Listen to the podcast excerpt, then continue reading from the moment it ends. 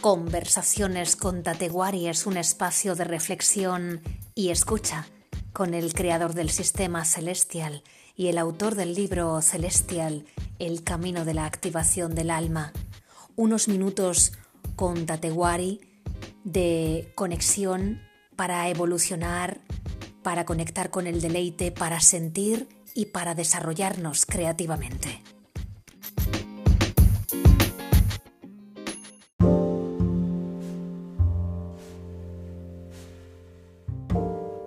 Da la sensación de que en la actualidad solo tiene importancia la batalla para luchar contra el estrés o como si solamente es importante para la existencia la prioridad que se le da a relajarnos o a mm, estar más tranquilos o incluso a sanarnos. ¿Hay algo más, Tatewari? Sí que es verdad que existen, eh, existe una tendencia a creer y a crear la necesidad de superar el estrés, pero con una tendencia hacia simplemente que vuelvas a ser eh, un elemento productivo. Vamos a relajarnos, pero no vamos a cambiar. Vamos a tranquilizarnos, pero no vamos a evolucionar.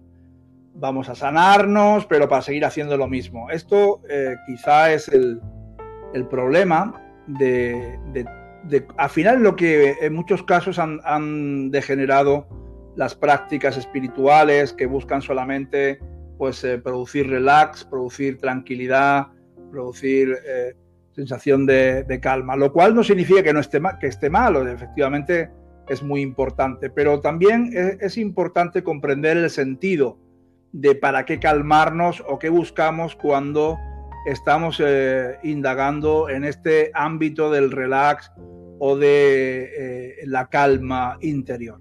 Esa calma interior es el, principio de una conciencia, de una conciencia nueva, es una conciencia eh, que está relacionada con, un ámbito de evolución y que nos permite vislumbrar entonces cosas, aspectos de nosotros mismos que no son tan fácilmente localizables cuando estamos en estado de alteración.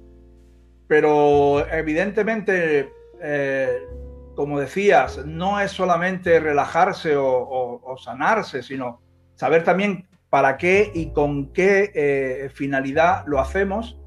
además de recuperar la calma personal, es también el momento de asumir la responsabilidad, y para eso hay que estar calmado, de nuestras decisiones y de nuestros cambios evolutivos. Lo que significa a veces cambios en la forma de actuar o cambios impredecibles, y por eso también el ámbito espiritual a veces está un poco proscrito, porque son impredecibles la forma en cómo alguien va a reaccionar si tiene la calma suficiente para no estar hostigado por, el, por los medios, hostigado por las necesidades, hostigado por, por eh, eh, la búsqueda de la satisfacción inmediata que es donde nos tiene situado el sistema actual. Debemos entonces ir a la raíz de lo que somos y eso a través de la calma, no solo la calma por la calma o el relax por el relax. Efectivamente, la raíz silenciosa y ahí estaríamos entrando en el ámbito de la poética que conecta con la profundidad, donde las cosas no son tan evidentes y tan racionales como nos gustaría, sino que entramos en un ámbito de, creatividad y en un ámbito de, eh, de, poética que es la conexión con la fuente de inspiración de nuestra alma cuando se sabe a sí mismo.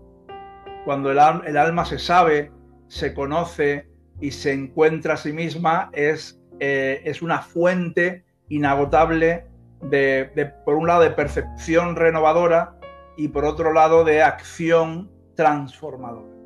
Estas serían las claves que permitirían esa raíz interna de nuestro propio ser manifestarse no solo como alguien que está sometido a la impermanencia y a las vicisitudes de, de la vida eh, como un ser encarnado, sino también la comprensión y cuando esto se da hay una gran transformación que se llega a llamar iluminación. Esa iluminación es el alma que despierta y se da cuenta de que estaba huyendo eh, de, monstruos ilusorios y persiguiendo zanahorias eh, también ilusorias ah, y, es capaz de pararse para comprender exactamente y para preguntarse quién soy yo, qué es esto, qué estoy haciendo y cuál es mi propósito, cuál es mi propósito. Y esto es un, algo importante que tenemos los seres humanos la capacidad de realizar, que es eh, concebir un propósito si nosotros hemos llegado a ese, a ese ámbito en el que podemos incluso tener el término, la palabra, el concepto y luego también la comprensión y la emoción en relación a este eh, ámbito del propósito, es porque ese propósito existe en el universo y hemos llegado a conectar con él. Cuando conectamos con ese propósito, entonces todo tiene un mayor sentido y tiene una dimensión mucho más amplia de la que simplemente vería nuestra mente, eh, digamos, eh, acostumbrada nada más que a solucionar los problemas inmediatos y podríamos concebir la poesía de nuestra existencia. Da la impresión de que ahondamos en lo superficial cuando realmente hay una raíz muy profunda que, subyace. Y cuando sucede esa quietud de la que hablabas, eh, entramos en contacto con ese reconocimiento, con esa poética, con ese propósito.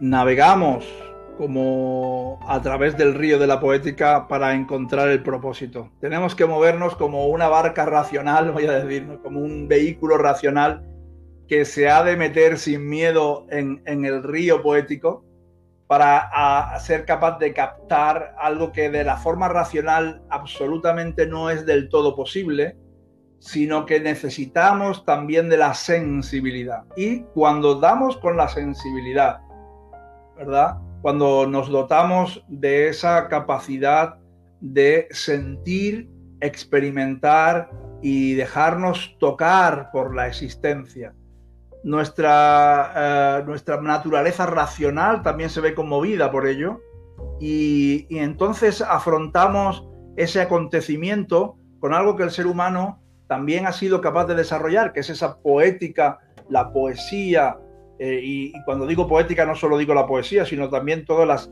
acciones poéticas eh, y artes que desarrollan la poesía visual, musical, sonora, etc. E, este ámbito de las armonías, de los equilibrios, de las medidas, de las proporciones eh, y de las identidades que permiten aflorar hacia afuera eh, el poder creador, este ámbito es rico, es rico y, es eh, suculento a la hora de encontrarse al menos con el propósito de los propósitos, el propósito de encontrar el propósito el propósito de, nuestro propio, de nuestra propia búsqueda del sentido. Y, disfrutar de ese camino que puede ser a veces un poco eh, extraño simplemente o ambiguo y concretizarlo en formas de visión clara, pensamiento direccionado y acción pura ese ámbito armónico de sensibilidad es algo que nos impregna, pero cuando permitimos que así lo haga, ¿no? Es eh, quizá una sensación de que todos tenemos ese ámbito y que todos tenemos un sentido y que todos tenemos un propósito. Cómo llegar a ese propósito, a ese sentido y a esa sensibilidad, a esa poética, sería el recorrido vital, lo que realmente tenemos que recorrer en este proceso.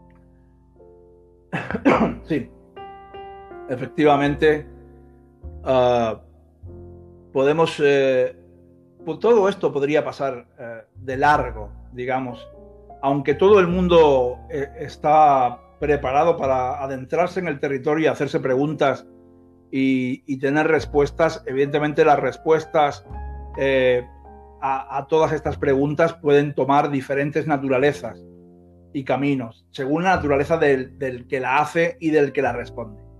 Entonces hay que cultivar también una determinada actitud y, nivel de silencio interno para poder eh, ser capaz de contestar estas preguntas. contestar de una forma íntima, porque puede haber una, respuesta que sea como evidente. Bueno, esto es una tontería, yo voy a otra cosa, es, no tengo tiempo.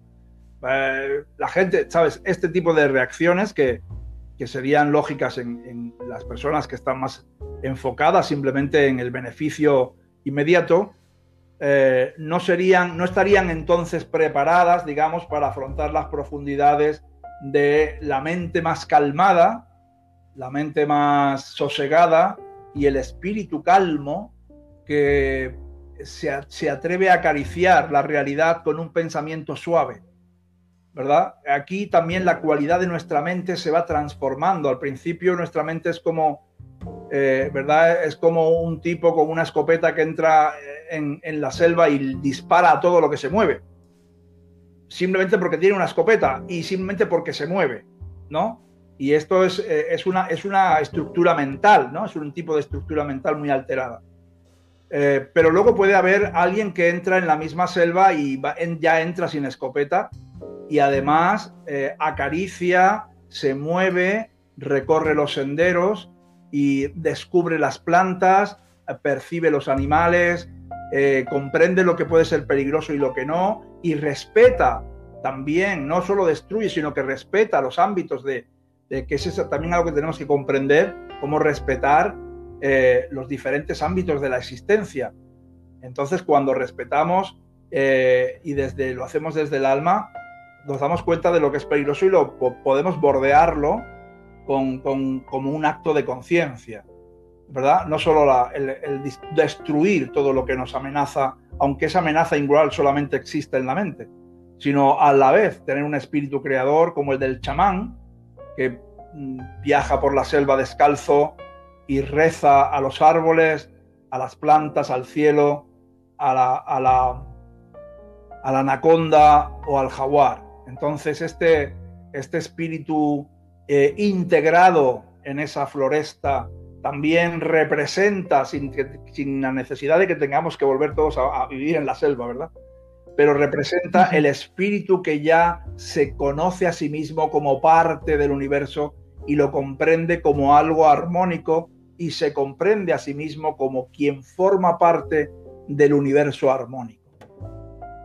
Y esta comprensión es la que realmente otorga la visión, la visión real, la, visión que es la visión del chamán, la visión del alma iluminada que es capaz de comprender la luz, la oscuridad, lo que es peligroso y lo que no, y respetar cada cosa según su frecuencia.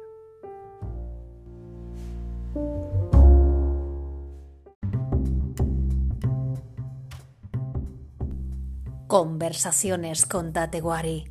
Gracias por la escucha. Abriendo las puertas y los caminos de la transformación que está delante de nosotros.